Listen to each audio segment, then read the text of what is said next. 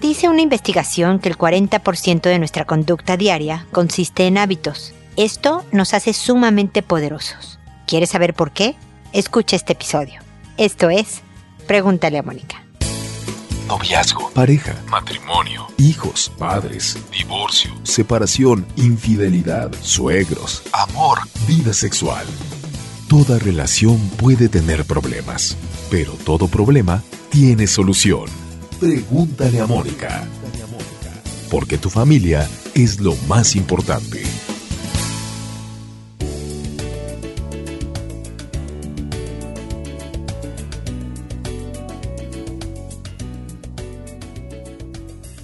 Bienvenidos amigos una vez más a Pregúntale a Mónica. Soy Mónica Bulnes de Lara en esta tarde de verano y con la ventana abierta. Sé que están oyendo el ruido del tráfico y me disculpo por eso, pero si no, me voy a derretir y no voy a poder continuar hablando. Hace mucho calor y la brisita que entra, la verdad es que se agradece y me pone en mejores condiciones de responderles sus preguntas. Ustedes saben que estamos en Facebook, en Instagram, en Twitter, en YouTube con videos, en dos libros sobre educación de hijos, de muchas maneras para estar cercanos, para estar en contacto, no solo proporcionándoles ideas, sugerencias, herramientas para mejorar su vida, sino también para que ustedes puedan hacer sus consultas. Saben que estuve por un más de un mes fuera del aire por un serio problema técnico que ya estamos prácticamente, prácticamente, todavía no al 100%, pero ya casi eh, al 100% solucionado y por lo tanto me retrasé muchísimo en responder a las consultas que me habían llegado. Y por eso he publicado con mucha frecuencia. Lo voy a hacer hasta que más o menos quede personas que me hayan consultado hace un mes que es más o menos lo que me tardo. Acuérdense que no me hagan consultas que requieran una respuesta como para dentro de unos días. O sea, si ustedes me dicen, oye, el sábado voy a ir a hablar con mis vecinos porque están molestando a mi hijo, eh, hoy martes quisiera que me dijeras o sugirieras qué decirles, no voy a llegar al sábado. La verdad es que yo puedo hacer sugerencias de, oye, mira, mis vecinos constantemente molestan a mi hijo, entonces quisiera una estrategia para manejarlo mejor de tal manera que si me tardo de tres semanas a un mes en responderte, todavía llegue a tiempo. Así que por favor háganme preguntas de principio filosófico, más que de una acción específica que requiera de una respuesta con fecha, ¿ok? Obviamente a las personas que voy a responderles el día de hoy tienen más de un mes, y me disculpo por adelantado porque no llegué, no llegué a tiempo. De todas maneras, mi compromiso es contestar a todas sus consultas y por lo tanto las contestaré aunque sepa que voy tarde. Espero que les sea útil, espero que no estén muy enojados conmigo, pero de verdad fue algo superior a mi, o sea, fuera de mi alcance y fuera de mi jurisdicción. Esto no lo provoqué yo, pero de verdad mi equipo, en particular Abel Cobos, fue el que más me ha ayudado para que todo vuelva a la normalidad. Y bueno, ya sin más rollo, voy a entrar al tema del día de hoy, que es que estamos hechos de hábitos. Al parecer, una investigación acaba de decir que casi la mitad de nuestra conducta diaria, el 40% aproximadamente, son hábitos. Estás acostumbrado a levantarte a cierta hora, de cierta manera, a lo mejor incluso te vistes en determinado orden, te bañas en determinado orden. Y de la misma forma, también tienes hábitos en la forma en que te relacionas con los demás. Ya con tu pareja, por ejemplo, puedes tener una dinámica que eh, tiene mucho de hábito. Tú le dices unas cosas, ella o él te responde de cierta manera. Con los hijos igual. Tienes costumbres, hábitos, vuelvo a repetirlo, determinados que provocan que la relación sea buena, mala, cercana, alejada y demás. Esto es una muy buena noticia porque los hábitos se pueden cambiar. Toma tiempo, se requiere de concentración y esfuerzo, pero los hábitos se pueden cambiar de malos a buenos. Así que eres impresionantemente poderoso para que si cualquiera de tus relaciones interpersonales, en el trabajo, en tu vida de pareja, en tu vida familiar, de amistad a lo mejor, hay problemas, analiza tu conducta. ¿Qué es lo que haces o no haces? ¿O qué es lo que dices o dejas de decir que afecta la forma en que te estás llevando con esa persona? ¿Y cómo defines qué cambiar primero para empezar a crear nuevos hábitos. Está en tus manos mejorar todas tus relaciones interpersonales. No necesitas que el otro sepa lo que vas a hacer o hablar con el otro sobre sus problemas. Con que solo tú cambies tu conducta, tu manera de llegarle a la otra persona, de verdad, toda la dinámica de la relación se va a modificar, espero que para bien. Así que utiliza este poder con mucha responsabilidad para construirte un buen destino. Este es mi comentario inicial y ahora procedo con sus consultas que saben que voy en orden de llegada y que a todos les cambio el nombre. Yo se los invento. Voy por orden alfabético, de hecho, voy en la F y por eso es Fabiola la primera que nos escribe el día de hoy y me dice, hola, buenos días, qué gusto poder hablarle. Mi consulta es si será bueno seguir llevando a natación a mi hija. Le comento. Ella se trata por diversas enfermedades, asma crónica, posible colon irritable, hipotonía y desarrollo precoz, el cual por este último fue diagnosticada a hacer ejercicios por su sobrepeso y así dormir a la hormona de desarrollo. La llevé a natación porque encontré que era el ejercicio más completo y entró a la selección de deportes por mi perseverancia, ya que ella no, no siguió perdón, el proceso de ganar para estar ahí. Fue por su diagnóstico, más que nada para ayudarla. De esto van casi dos años lunes, miércoles y viernes de 5 a seis y media. Nada casi dos mil metros, por lo que está muy agotada. La tengo que llevar de la oreja y explicarle que es por su bien. A esto se suman las tareas, pruebas, entra a las 8 y sale a las 4. El colegio es muy exigente y aún así rinde de en todo. Pero de un tiempo la veo muy, muy cansada. Por lo que pedí un certificado para que falte, ya que no pago, es beneficio y no puede faltar, si no le retiran de la selección de natación. En este mes cambió mucho. Tuvo una semana de vacaciones, estudió e hizo tareas, pero estaba relajada. La profesora me comenta que tiene exigencia en el colegio y en natación porque nada mucho para las competencias, más que en casa con sus deberes diarios. No sé qué hacer, ella cambió, está como niñita de su edad, no tan enojada, dejó de ser contestadora, la veo más relajada, pero engordó un poquito porque no salimos, descansamos. Cuando hay natación, nos vamos a piscinas de las cuatro a las cuatro y media y llegamos a casa a las ocho de la noche, llegando a ver tareas, pruebas todo rápido y sin muchos tiempos. La dejé de llevar a natación y cambió. La veo más feliz, tranquila, ríe, no así antes. Sé que es una restricción médica, que puedo perder el cupo para natación, por eso no sé qué hacer. Estoy insegura, le ofrecí cambiar a zumba u otro ejercicio, pero no quiere. Según ella quiere volver a natación, pero no sé si es lo mejor. Favor ayúdame, no sé qué hacer. Muchas gracias por leer mi caso, estoy atenta a sus comentarios. Pues mi querida Fabiola, llegué tarde, ya no sé si la dejaste en natación o no a tu hija, pero déjame te comento igual. El 80% de nuestro peso, y eso también está comprobado por muchas investigaciones, es más comida que ejercicio. Definitivamente el movimiento ayuda a quemar calorías, pero el máximo enflaque, bajada de peso, es por lo que comemos. De todas maneras necesitamos detener la hormona del desarrollo de tu hija y por eso requiere de hacer ejercicio. Pero mi punto aquí primero es por el sobrepeso. El inventar, vete bien creativa. Vete a Pinterest. Pinterest me ha servido mucho, no solo para publicar este, mis, mis frases y mis cosas que pongo en redes sociales, sino también para sacar ideas. Em, de recetas, por ejemplo, porque se me acaba la creatividad, yo soy bien poco creativa para la cocina. Ideas sobre organización de casa, por ejemplo, hace poco me mudé y también requería de ideas para tener más ordenada la casa. O sea, de verdad encuentras las cosas más variadas. De tal forma que le hagas cosas ricas a tu hija, pero no tan calóricas. Busca recetas poco calóricas, pero que sean muy ricas y hazle variadas. Yo, por ejemplo, mis hijos, los hombres sobre todo, son muy malos para comer verduras. Y entonces en la casa frecuentemente preparo crema de verdura, crema de zanahoria, crema de papa, crema de tal, con leche descremada y todo el rollo, porque encontré que, por ejemplo, el brócoli se lo comen muy bien en crema, ¿no?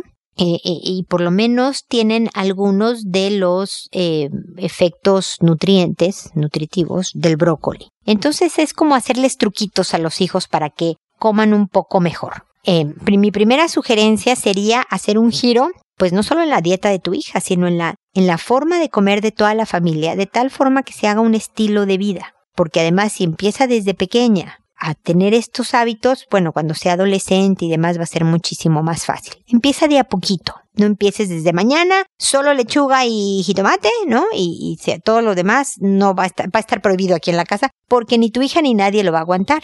Pero empieza a meter cosas más nutritivas y a bajarle un poquito a las cosas más calóricas, de tal forma que se refleje en el peso de tu hija. Ahora, natación. Si ella te dice que quiere volver a natación, habla con ella con toda la verdad del universo. ¿Sabes qué, hija?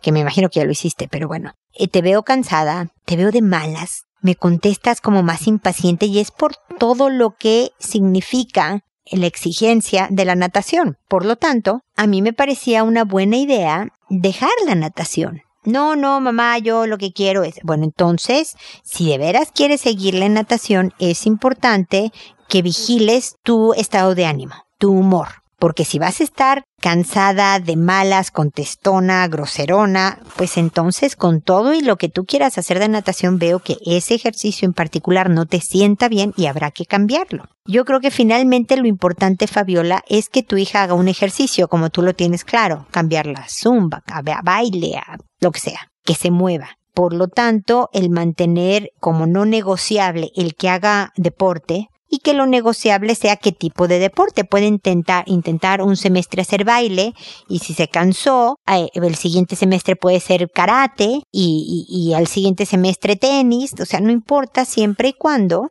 número uno, lo puedas pagar y número dos, ella se esté moviendo. Yo creo que tu hija ya está en una edad en que puede determinar hasta dónde puede llegar y qué puede hacer, pero consciente de su conducta. Entonces ayúdale a decirle, a ver vieja, yo, perfecto, te pongo en natación, no tengo problema. Nada más que va a depender de ti, de cómo te vea yo en cuanto a cansancio, exigencia, agote y por lo tanto mal humor o buen humor.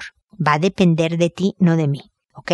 De tal forma que a ella le das la responsabilidad y se empieza a vigilar un poco su conducta de tal forma que si quiere mantenerse en natación, trate de estar de buenas. Creo que el horario es muy completo, eh, llegar a las 8 apenas a hacer eh, tareas y, y trabajos y es, es muy, muy pesado, es mucha exigencia y a lo mejor podría ella probar. Yo sé que perderían el lugar en la selección, pero pues podría estar nada más en natación normal sin estar en la selección, no lo sé. Probar otra cosa por un tiempo antes de decir que no, que solo se quiere cambiar, de permanecer en natación. Lo mejor para, para un hijo, Fabiola, es aprender a conocerse mejor y aprender a autoadministrarse. No que tú tomes una u otra decisión, sino que sea en base a, a las capacidades y y posibilidades de tu hija en este momento, y es ella la que lo debe de determinar.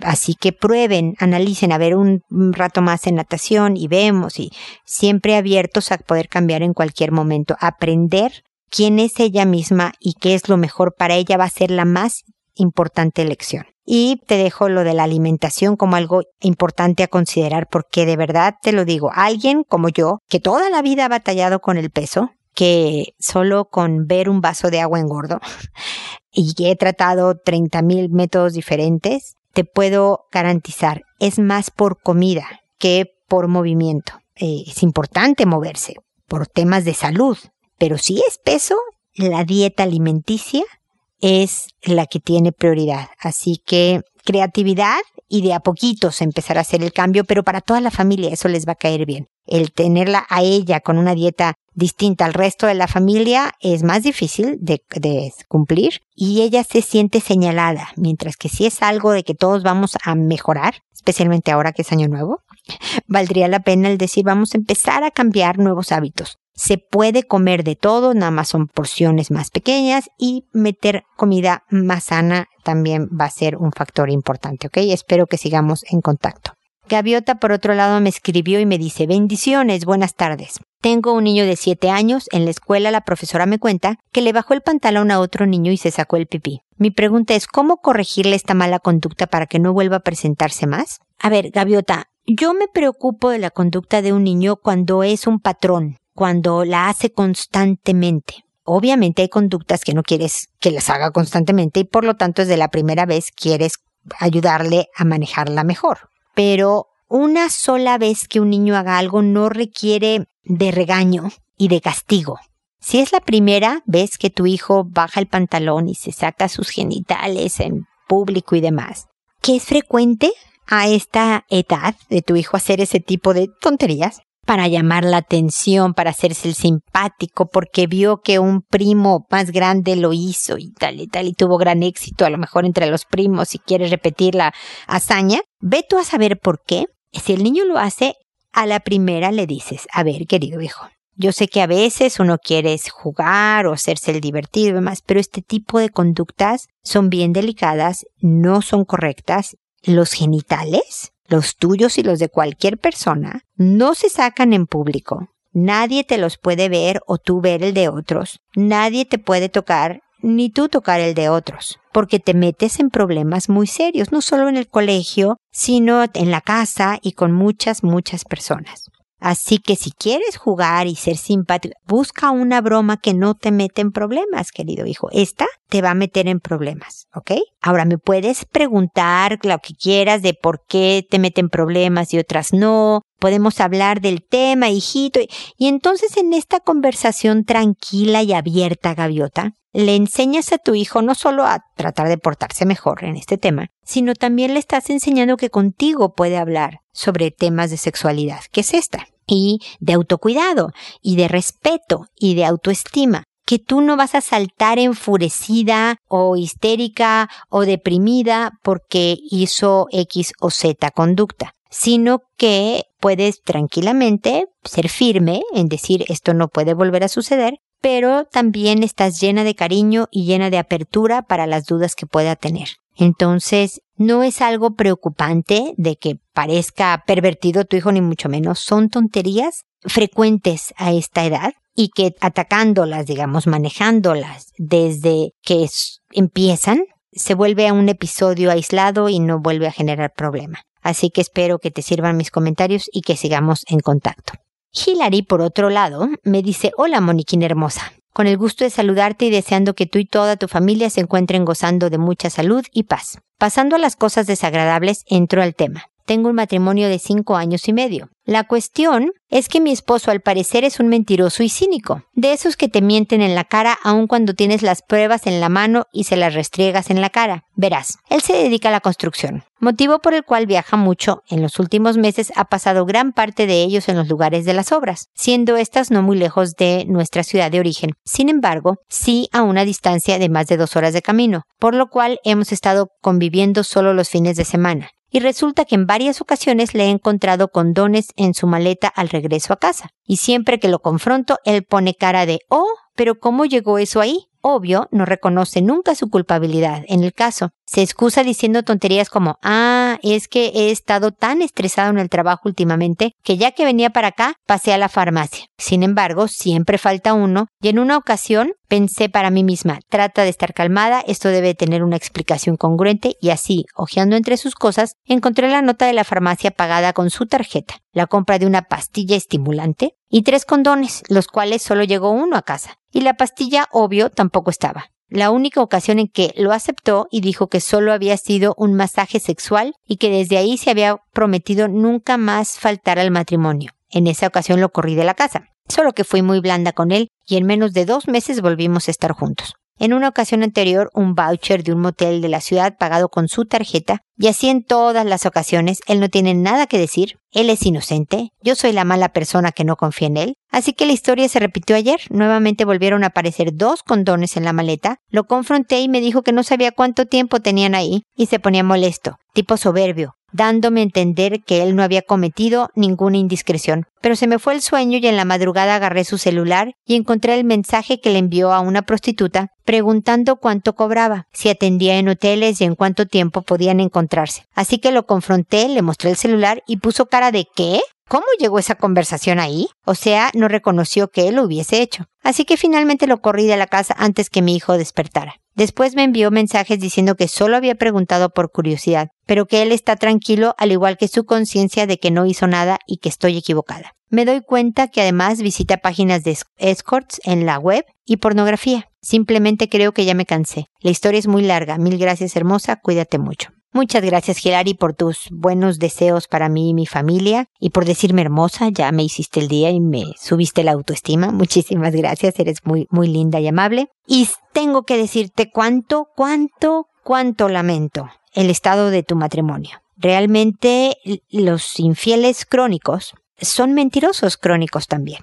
Es muy difícil que acepten su responsabilidad, acepten su culpa porque saben el costo que va a tener. Lo que está pasando, se le está desmoronando la familia. Y muchas veces para nosotras, nosotras o nosotros, según quien es el, el víctima de, de, la víctima de toda esta situación de infidelidad, es quisiéramos que nos confesaran. No, es mucho más fácil que nos dijeran, sí, fíjate que te pinté el cuerno, ¿no? Fíjate que sí te fui infiel, eh, no una, sino las 40 veces que tú me has descubierto, soy un tonto, o fui débil, o es normal y esto pasa, o cualquier razón que te dijeran, pero que aceptaran. Tengo un paciente que está en una relación con violencia intrafamiliar, pero por agresión verbal, control, una serie de cosas, pero sin golpes, golpes físicos, pues y esta persona me dice cómo quisiera que me pegara, porque si tengo el golpe tengo la evidencia. Mira lo que me hizo. Y por lo tanto separarme es más fácil porque me queda claro a mí y porque le queda claro al mundo. Mira, me pegó. Si tú descubres a tu marido en la cama, queda absolutamente comprobado, sobre todo si le sacas fotos, ¿no? Que te fue infiel. Y para cualquier persona con la que tú hables y te digas que porque eso fue, es que mira, mira lo que hizo, me fue infiel, lo descubrí en la cama con otra. Y tú aquí tienes pruebas suficientes como para saber, Hilary, con toda claridad lo que está haciendo tu marido, pero no lo has descubierto en la cama con otra. Y por lo tanto esto yo creo que deja como una incertidumbre. Además tienen un hijo pequeño, me pusiste en tus datos del correo, y no quieres estar sola. Todo esto son cosas de peso que a la hora de tomar una decisión de vuelvo o no vuelvo con él, toman como tamaño. Mi hijo, yo estar sola, todo esto. Pero cuando no ha pasado una sola vez, es un poco lo que le decía Gaviota con el patrón de conducta de su hijo, ¿no? Yo creo que hay veces que uno se puede equivocar tremendamente. Meter la pata pero hasta el fondo, Hilary, ¿no? Y suponte que tu marido una sola vez fue infiel por debilidad, porque tenía dos copas encima, por tonto, te fue infiel. Pero está arrepentidísimo, no sabe cómo volver a reconstruir la confianza y entonces se desvive en acciones de transparencia y rectitud para demostrarte quién es ahora, cómo aprendió la reacción y cómo pretende reparar el daño.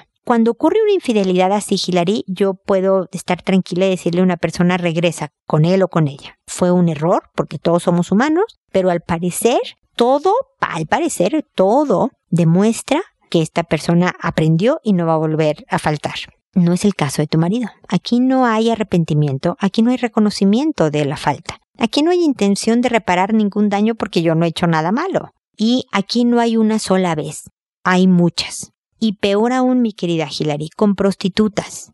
Quisiera, si me permite sugerirte que vayas al médico con el ginecólogo a verificar que no estés contagiada de algo, porque por más que ustedes usen condón, hay enfermedades eh, de transmisión sexual que eh, el condón no evita, que no protege el condón para nada. Entonces siempre es bueno estar seguros de que tú estás sana físicamente, porque si no te pudo haber contagiado ya de algo este hombre que ha estado con muchas mujeres y prostitutas además que tienen un mayor índice de enfermedades de transmisión sexual. Así que si ya están separados, tendría el que mostrar estas características que te había yo mencionado antes y si quieres ponlo a escuchar mi, mi respuesta a ti sobre el arrepentimiento, la aceptación de la culpa, el asumir la responsabilidad de lo que hizo y que toda su conducta, no solo sus palabras, porque en palabras todo suena muy lindo y la teoría siempre es perfecta, ¿no? En hechos tú estás viendo que es absolutamente transparente y recto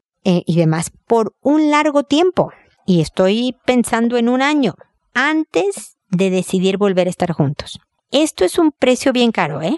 Pero creo que una familia, sobre todo cuando ya hay un pequeñito ahí, vale la pena pagarlo. Un año de comportamiento recto, transparente, cercano, responsable, bla, bla, bla, todo esto, un año. antes de poder volver a vivir en mi casa. Podemos salir juntos, por supuesto, podemos convivir en familia, pero tú y yo no vamos a estar en la misma cama hasta que verdaderamente veas que he aprendido la lección. Ahí te puedo decir que tu matrimonio está encaminado a reconectar, a arreglarse, por lo menos en este momento. Si estas condiciones no ocurren, mi, querida Ignacia, no es cierto, eres Hilary, es que sigue Ignacia. Mi querida Hilary, eh, temo decirte que tu matrimonio no podrá sobrevivir a menos que tú sepas que va a haber infidelidades y que tú asumas ese costo por tener a, este señor en tu casa. Y esa es una decisión que solo tú puedes tomar, ¿ok? Espero que sigamos en contacto. Y ahora sí, Ignacia me dice, encontré a mi esposo mirando fotos de mi hija de 13 años y la besaba. Ampliaba la foto en la parte de los senos, siempre muy atento y consentidor con ella y extremadamente celoso. Gusta de ver pornografía con jovencitas. Él dice que la quiere como una hija, pero creo que no es adecuada ni normal su conducta. No, Ignacia no es adecuada, no es normal. Estos son claras muestras de pedofilia. No necesariamente puede, eh, pueda proceder a atacar a tu hija. No, no todos los pedófilos son abusadores sexuales y no todos los abusadores sexuales son pedófilos, pero bueno, ese es otra, otro programa distinto. Pero el caso es que no es adecuado y normal y cada vez que este hombre está en tu casa, tu hija corre un tremendo riesgo de ser abusada. No es normal, no es adecuado, no la quiere como una hija porque nadie amplía la parte de los senos de una hija. Tiene todas las características de, de un depredador. Lo lamento mucho que sea tan directa, Ignacia, pero quiero proteger a tu pequeña. Y está en peligro ella y tu relación con él, por supuesto. Lamento que te lo diga tan duramente, pero ojalá pongas a tus hijos primero que tu relación porque requieren de la protección de su mamá urgentemente. No porque no la haya atacado, no quiere decir que tu hija esté a salvo. Incluso el haber hecho esto con las fotos es un tipo de abuso. Qué bueno que lo encontraste. La verdad es que eso fue providencial para que pudieras proteger a tu hija. Así que eh, sé que va a ser duro, va a ser difícil. Él va a decir que tú estás loca, que eres una exagerada, que porque oyes a esta psicóloga que ni la conoces, lo que quieras que te diga, pero te lo estoy diciendo, Ignacia, tu hija corre peligro. No es bueno, no es sano que este hombre siga viviendo en el mismo techo, aunque sea tu esposo, porque toda esta conducta no es adecuada y no es la de un padre de familia. ¿Ok? Suerte, fuerza y espero que sigamos en contacto. Josefa, por otro lado, me dice, hola Mónica, buen día. Vi este enlace en una página web donde podía consultarte alguna inquietud. Tengo una hija de tres y una sobrina que vive con nosotros. Hace tiempo ya. Resulta que ayer estaban jugando de una forma rara, dándose besos y tocándose, tocándole la cola a la más chica. Me enojé muchísimo y me sentí tan mal que no dormí en toda la noche. Le pregunté de dónde sacó eso, si alguien se lo hacía o se lo enseñaron, me dijo que no. Lo único que pienso es que lo saca de la tele o de los videos de música que hay hoy en día. Mi marido dice que las dos tienen la culpa de esto porque las dos entienden. Yo considero que la nena de tres lo hace jugando y la de once sabe que está mal o que eso no debe de hacerlo. Así que discutimos por eso ayer. En mi casa no se expone a estas situaciones y somos muy cuidadosos con respecto a sus amistades y programas de televisión. Ni siquiera tiene celular. Dado esta situación, me da miedo que la más pequeña lo haga sin importar si conoce o no a alguien. La verdad es que con mi sobrina estoy muy enojada y no puedo ocultarlo. ¿Cómo hago? ¿Qué debo hacer? Ojalá me respondan rápido. Muchas gracias. Pues ya viste, Josefa, que lamentablemente no te respondí rápido y por eso te pido otra vez una enorme, enorme disculpa. Déjame te digo varias cosas. Se toma, se considera que es una experimentación sexual, que los niños lo hacen en diferentes etapas y momentos de su vida, cuando los dos tienen más o menos la misma edad. Pero cuando hay tanta diferencia de edad, no se considera como experimentación y por lo tanto es algo que debe de ser eh, detenido porque no es adecuado. ¿Ok? Yo sé que como una es tu hija y la otra no, entras en modo protección y te enojas muchísimo y no quieres ni ver a la sobrina. Pero la verdad es que si vive contigo, tú asumiste, aceptando que viviera contigo, este papel también de formadora y la niña puede haber sentido una cantidad de hormonas viendo por su cuerpo, pensando que iba a ser entretenido jugar con esta niñita de esta manera, lo que sea y de también tu hija está viendo cómo reaccionas con estos temas. Entonces, enojarte muchísimo, empezar a regañar, empezar, o sea, no sé si todas estas preguntas de quién te lo enseñó, te lo han hecho y demás, cuando estás enojada, hace que la niña, aunque se lo hayan hecho, te diga, no, no, no hice nada, yo no fui, yo no me no he visto nunca nada, porque está tan asustada de tu reacción que lo único que piensa es protegerse. Tu hija de tres años tiene que ver que aunque tú estés actuando porque estás aterrada y enojada y triste y todo lo que tú quieras, te muestres tranquila y preguntes con tranquilidad y le dejes claro a la de once que no quieres volver a ver pero ni siquiera una conducta parecida a la que viste ese día, porque no es adecuado y le tienes que explicar por qué no es adecuado. Hacerlo con la prima, hacerlo a esta edad, hacerlo cuando no hay una relación formal con una persona siendo adultos. Toda la enseñanza de cuándo sí es adecuado y por qué esto es tan tremendamente inadecuado. A tu hijita de tres años le dices que nadie, ni la prima, ni un policía, ni aunque la conozcas o no la conozcas, nadie te toca y tú no tocas. Nadie te enseña y tú no enseñas. Y con palabras sencillas tu hija de tres va a entender y me avisas en cuanto si alguien lo quiere hacer, de tal manera que sepa que la de once va a estar en vigilancia, ¿ok? Pero para que le digas a tu esposo que no estaban al mismo nivel, tienes razón, una de tres con una de once, número uno. Número dos, si te enojaste tanto, aunque todavía no te sientas contenta con la sobrina, ojalá te acerques y le digas, mira, me enojé porque me asusté, porque me dio vergüenza, porque me enojó, porque tú ya eres muy grande en comparación a tu prima y, y no me pareció bueno lo que hiciste. No debí de enojarme y te pido una disculpa por haberme enojado, pero no te pido una disculpa por haberte dicho que esto no se vuelve a hacer.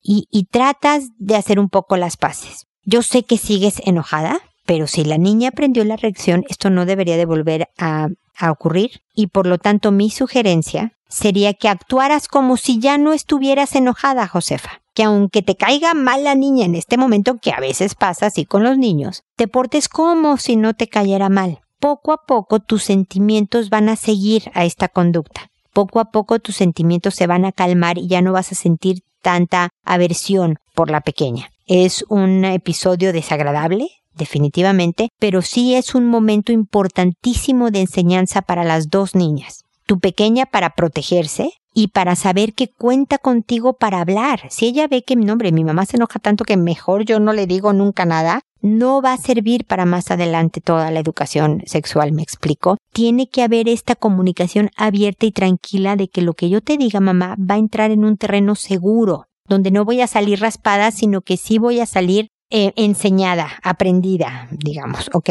Sé que es difícil, Josefa, ánimo, fuerza y nuevamente perdón por llegar tan tarde. No sabes cómo lo lamento. Finalmente tengo a Katy que me dice, Hola, vi la recomendación de tu Face en una página. Mi caso es el siguiente. Mi hijo cumple seis años en 20 días, o sea, ya los cumplió. Y en la escuela la maestra me dijo que hay dos papás que hacen referencia de que a sus hijos mi hijo les tocó las pompas y la verdad estoy muy preocupada porque a mi hija de tres años ya se lo hizo dos veces. Ella me dijo de inmediato y cuando le pregunté a mi hijo el por qué lo había hecho, me dice que no sabe. Pregunto si vio esto en algún lugar o si alguien le dijo que lo hiciera y me dijo que no. Este comportamiento lo empezó apenas hace dos semanas. Por favor, ayuda. Bueno, Katy, como viste, mucho del programa se dedicó a esto. Y el objetivo aquí es abrir los canales de comunicación. Si tú no lo viste, hijo, si no te lo enseñaron en otro lado, no se hace. No lo hagas. Inventa juegos de otra manera. Te metes en problemas. Las partes íntimas, las pompas, los genitales, los senos de las personas. Por eso las tapamos, se protegen. Es la parte más personal y se cuida. Y por eso la gente no le gusta o que se las enseñen o que se las toquen.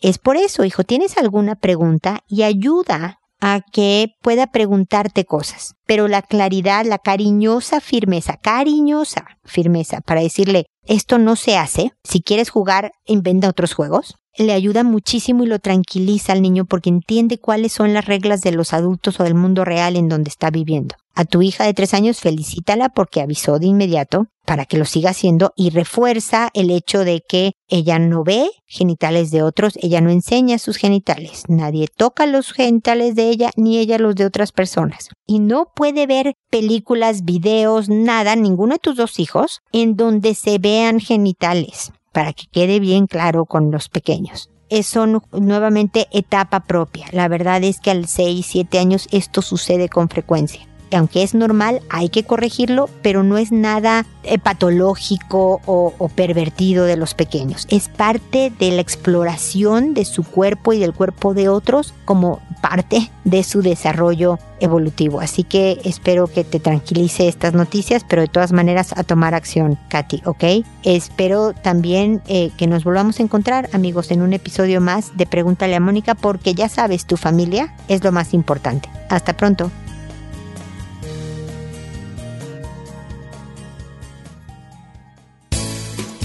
¿Problemas en tus relaciones? No te preocupes, manda tu caso, juntos encontraremos la solución.